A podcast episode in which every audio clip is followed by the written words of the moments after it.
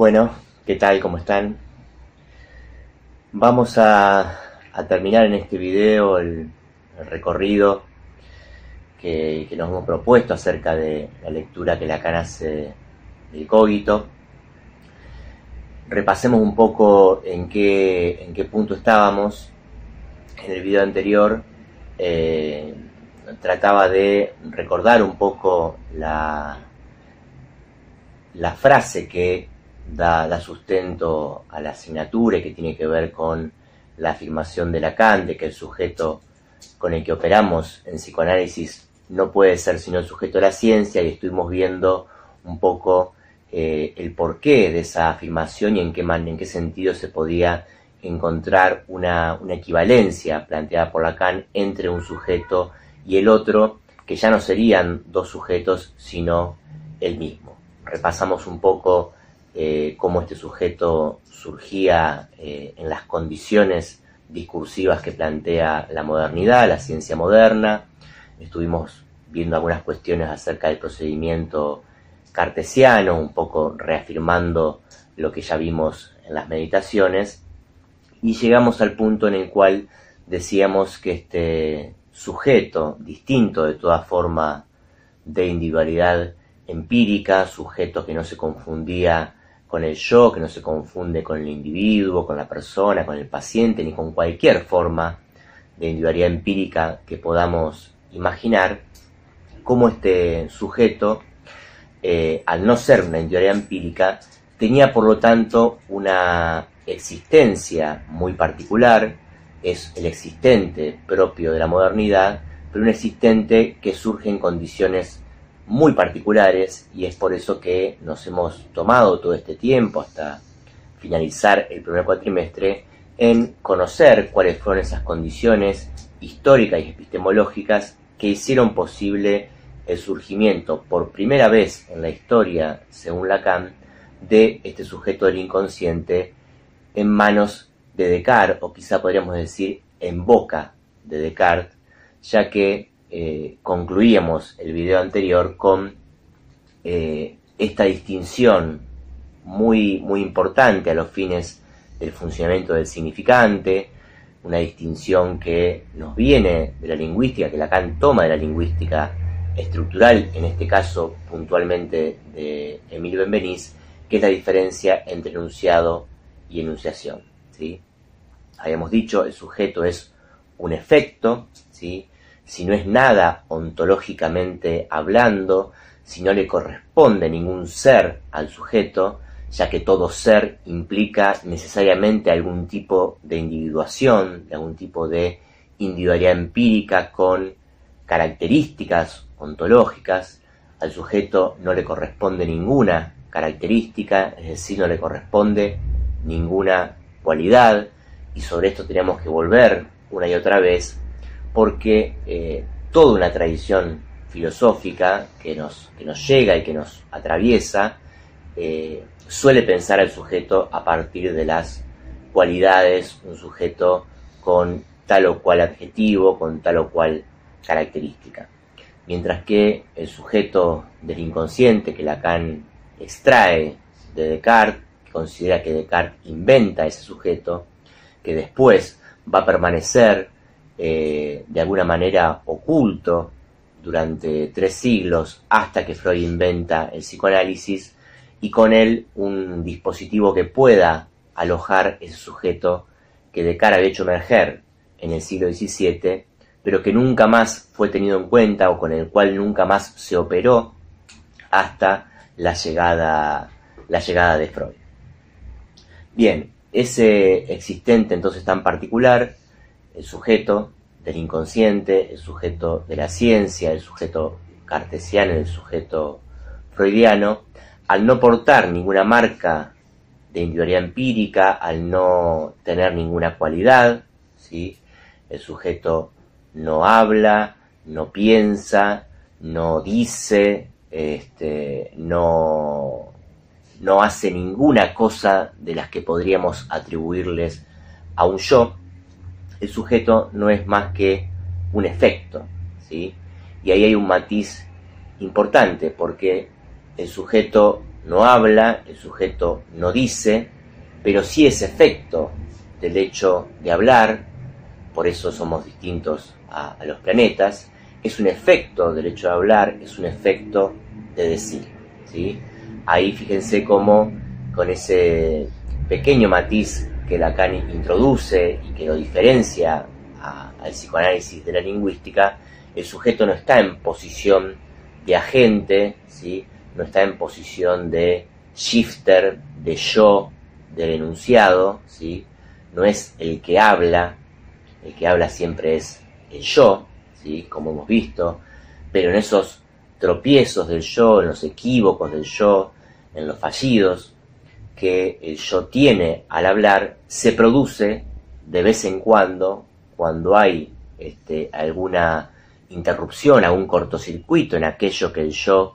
quiere decir y termina diciendo algo de más o algo de menos, es que constatamos este efecto sujeto. ¿sí? Pero no es entonces el sujeto el que habla, porque hablar ya sería una cualidad, sino que el sujeto es más bien un efecto de ese hablar, es un efecto del decir.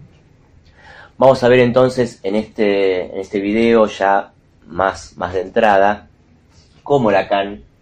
trabaja estas cuestiones a propósito del el cartesiano. ¿sí? Decíamos que el cogito, por un lado, es efectivamente un, enunciado, ¿sí? es algo que es un enunciado filosófico, ¿sí? que eh, fue proferido en determinado momento de la historia del pensamiento, en el siglo XVII, en las condiciones en las que los enunciados podían pronunciarse en el siglo XVII, y ese enunciado efectivamente ha permanecido en el tiempo, es uno de los grandes enunciados de la filosofía. Todos los pensadores de las corrientes filosóficas más diversas se han apoyado en Descartes, ya sea para coincidir con él o para diferenciarse, pero es un autor que vamos a encontrar eh, referenciado en sinfín de obras eh, vinculadas a eh, las ciencias sociales, a la filosofía, y al pensamiento moderno en general. Ese enunciado, el cogito, que yo acá se los puse en, tres versiones para que entendamos cómo Lacan pasa de el cogito en su versión original, en latín. Recordemos que las meditaciones estaban escritas en, latín por Descartes Descartes formula el cogito en esa, en esa lengua, como el cogito fue traducido al francés, es decir, la lengua en la que eh, a Lacan y a los psicoanalistas franceses les llegó el cogito, je pense, je suis, y cómo es traducido finalmente al español, a nuestra lengua, como pienso soy o pienso existo. ¿sí? esas tres maneras de escribir el, enunciado del cogito es importante porque eh, al trabajarlo en la lengua francesa, Lacan se ve en la necesidad de aclarar que no porque el, el yo, el je, esté necesariamente conjugado en el pienso, en francés, en je pense, je suis, eso no debe confundirnos, y esto lo, señala Lacan en el seminario 11, respecto de que se trataría allí de algún yo. ¿sí? Lacan insta a los lectores franceses de Descartes, Descartes era francés, por otra parte, ¿no? El cogito está pronunciado en latín, pero el francés era la lengua materna de Descartes, no porque Descartes se vea forzado a colocar allí gramaticalmente un je por delante del pens, esto no debe hacernos creer, dice Lacan, que se trata en ese enunciado o en esa enunciación, como vamos a ver ahora, de un yo. Es decir, que Lacan nos insta, en el caso del francés, a elidir el je presente en je pense, forzosamente presente, porque es una cuestión de la gramática de la lengua, pero no del espíritu cartesiano que está en juego en el código. Ustedes saben que tanto el francés como el inglés tienen necesidad de introducir el, yo en la conjugación de sus verbos, en este caso el verbo pienso, pensar, y el verbo ser, sui, ambos necesariamente para poder ser dichos en francés requieren de este yoye gramatical, ¿sí? este sujeto gramatical de la oración. Pero Lacan, al haber leído también el cogito en su versión latina, en su expresión latina, nos recuerda que el latín, al igual que en nuestro caso el español, tanto para decir cogito como para decir pienso, nosotros no necesitamos de eh, el yo, no estamos forzados en nuestra lengua a usar el yo para este, nombrar el verbo o para hacer funcionar el verbo que viene a continuación. Por lo tanto, dice Lacan, en realidad en Descartes no hay tal cosa como yo pienso, sino que el verbo es cogito, es el cogito, sin necesidad de ningún tipo de yo. Es pienso, sin saber por cómo viene el recorrido de las meditaciones, después de que Descartes ha puesto en duda todas las fuentes de conocimiento y duda incluso hasta la existencia de su propio cuerpo, no es desde el lugar de un yo que Descartes dice pienso, porque en realidad dice pienso sin saber todavía qué es. La existencia, el soy, es algo que deriva de este, este pienso, no es algo que esté antes. Por lo tanto, ¿quién es ese que piensa? Eh, no es una pregunta que se pueda hacer respecto del cogito o no es una pregunta que se pueda responder desde el propio pienso, ya que eso que piensa no es alguien, no es un individuo, no es un yo, porque Descartes viene de despojarse de todo, eso, de todo eso que podría hacer pensar en un yo, en un individuo o en una conciencia. Es un pienso puro, es el puro acto de pensar al que no le corresponde ningún alguien, ningún quién. Y eso ya es un punto de contacto con el inconsciente freudiano, ya que efectivamente para Freud la fórmula que le corresponde al inconsciente cuando se trata de pensamientos, y Lacan dice en Freud, el inconsciente está vinculado a los pensamientos, pensamientos inconscientes, la fórmula que le corresponde a esa manera particular del pensamiento que es el inconsciente es ello piensa.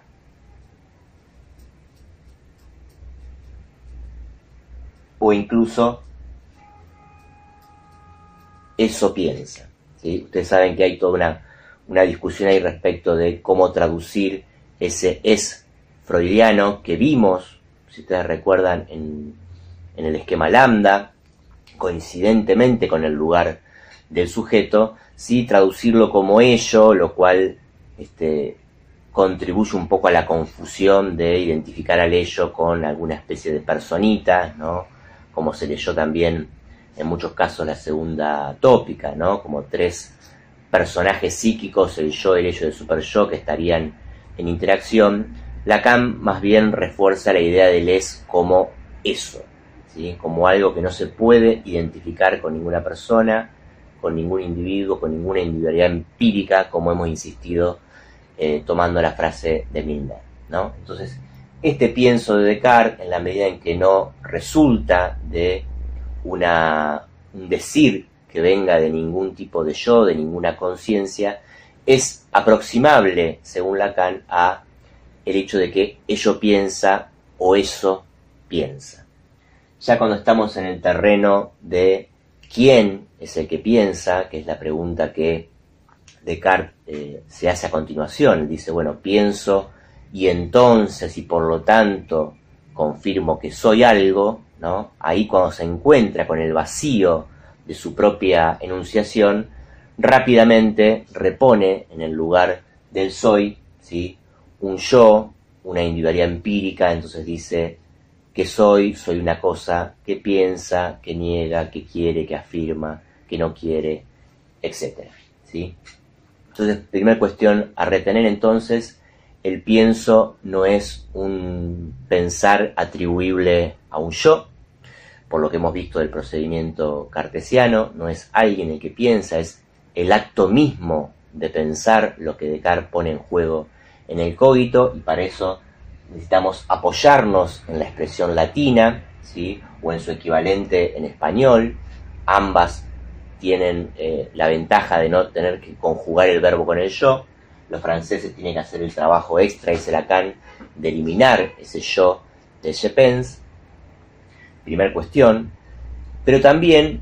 eh, es importante distinguir en la lectura que Lacan hace del cogito lo que vamos a llamar el enunciado del cogito, cogito ergo sum, je pense, je suis, pienso, soy, todo eso que es del orden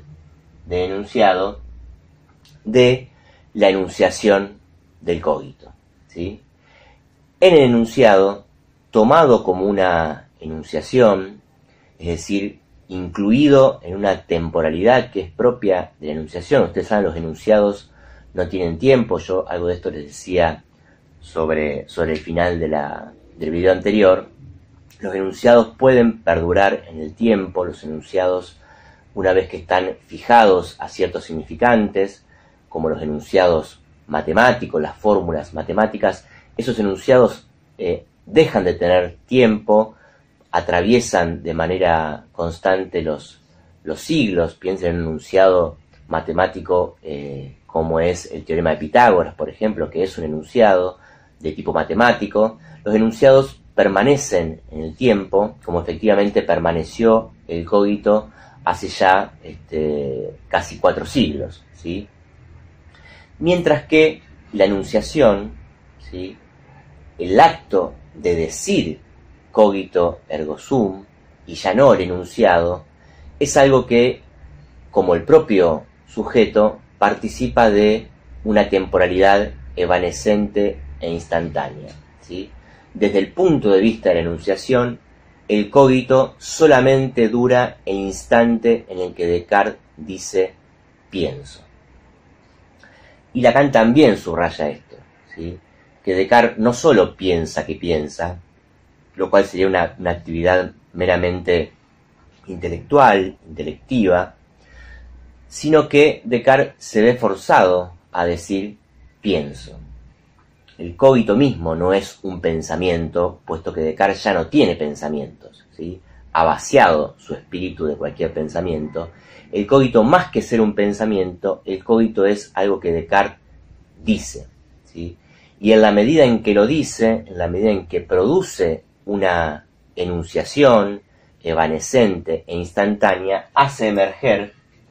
a ese sujeto en las condiciones mismas en que se produce esa enunciación, es decir, vacío de contenido, vacío de cualidades y vacío de cualquier imagen. El sujeto del inconsciente, que es el sujeto freudiano, cartesiano y de la ciencia, es el correlato puntual y específico de ese acto de la enunciación que es el pienso. Y ya no no va a subsistir, no va a perdurar más allá de ese instante de enunciación cuando el cogito efectivamente se cristalice o se consolide como un enunciado, ya pienso y entonces soy, porque con el soy va a venir todo el llenado de cualidades, toda la vuelta que Descartes produce sobre su espíritu, al cual había vaciado en un primer momento, ¿sí? Yo les puse acá vacío lleno para recordarles las dos operaciones con las cuales Descartes ejemplificaba su procedimiento. Recuerdan un momento de vaciamiento, de quitar todas las manzanas de la cesta, de quitar todas las ideas de su espíritu, a fin de poder evaluar cuáles eran eh, claras y distintas y cuáles no,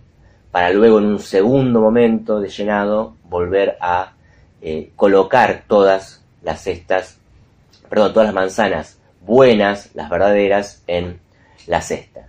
Esas dos operaciones de vaciamiento y llenado se pueden ubicar claramente en el cogito, Lacan las ubica en el cogito, en lo que se llama un primer momento, un primer tiempo del cogito, ¿sí? Cuando decimos cogito estamos diciendo todo el cogito, todo el enunciado, pero acá hay un primer tiempo que es el tiempo del pienso, el tiempo en el que Descartes dice pienso, ese tiempo es vacío, ¿sí? y ese tiempo es el tiempo en el cual Lacan lee el sujeto en Descartes, y hay un segundo tiempo de llenado, un segundo tiempo donde aparece el soy, donde aparece el yo y todas las cualidades que habían sido dejados de lado, y en ese segundo tiempo ya entonces no está más el sujeto que hizo su aparición como efecto solamente el tiempo en el que Descartes dijo pienso. ¿sí? Entiéndase también que la, la idea de poder hablar de dos tiempos, un primer tiempo y un segundo tiempo, es solidaria de considerar el cogito como una enunciación, ¿sí? porque solamente a nivel de la enunciación hay tiempo. No es que eh, Descartes eh, diga el cogito en dos tiempos, ¿no? en el sentido de que cogito sum o pienso soy en Descartes es como un bloque, es una unidad, ¿sí? Pienso allí donde soy y soy allí donde pienso. Es la operación que Lacan hace respecto del cogito al tomarlo como una enunciación que permite esta escansión, esta separación entre un primer tiempo y un segundo tiempo. Porque solo lo que es enunciado, solo lo que es del orden de la enunciación, puede separarse y expandirse en una cierta temporalidad. ¿no? Es como si Descartes estuviera hablando en ese preciso momento y Lacan detuviera, interrumpiera la frase ¿sí? en el cogito para extraer de allí el sujeto sin cualidades, el sujeto sin imágenes, que es el existente propio de la modernidad, pero que es también el existente con el cual operamos en psicoanálisis. Bien, Vamos a dedicarle unos, unos minutos, si esto se pudo, se pudo seguir, esta, esta argumentación. Es muy importante que ustedes puedan dar eh, razones, seguramente a medida que avancemos lo van a ir pudiendo hacer con mayor precisión, de que puedan dar razones de por qué el sujeto emerge en el pienso y por qué automáticamente se desvanece, desaparece en cuanto Descartes dice soy. Esta emergencia del sujeto, que emerge con Descartes, porque Descartes produce el acto de la enunciación, que es el sujeto de la ciencia, eh, no solo que no va a perdurar en el decir mismo del cogito, sino que este sujeto de la ciencia que Descartes acaba de inventar, no va a ser tomado por la ciencia a pesar de ser su sujeto. A pesar de la ciencia tener un sujeto, esta es la paradoja que venimos intentando marcar desde la ecuación de los sujetos, operamos sobre un sujeto en el psicoanálisis y ese sujeto es el sujeto de la ciencia, a pesar de que la ciencia no opera, no trabaja con ese sujeto que es el suyo. Hemos visto, podríamos decir así, a partir de la lectura que Lacan hace del cogito, solo una parte de esta historia epistemológica y compleja de las relaciones del sujeto con la ciencia o de las relaciones de la ciencia con ese sujeto que es el tuyo pero con el cual la ciencia no opera. Hemos visto la primera parte que es la parte de la emergencia del sujeto a partir de cómo Lacan lee Descartes. Ahora bien, la emergencia de este sujeto de la ciencia va a tener como correlato una operación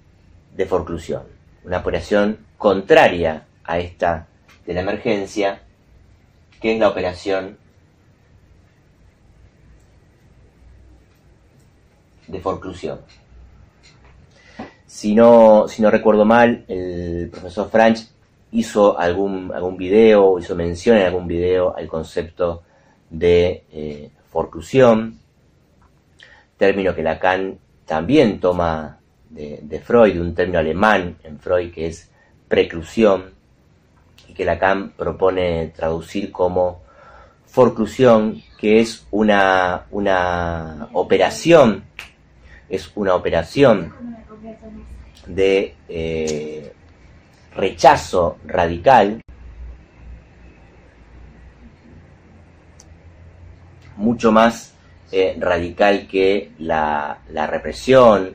o que otras operaciones que Freud ubica allí en el aparato psíquico, la forclusión que podríamos traducir como rechazo, pero es un rechazo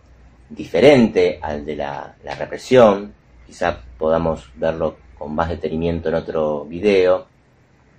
es un rechazo que, a diferencia de la represión, no retorna como el retorno de lo reprimido en lo simbólico, sino que va a tener un tipo de retorno muy, muy particular.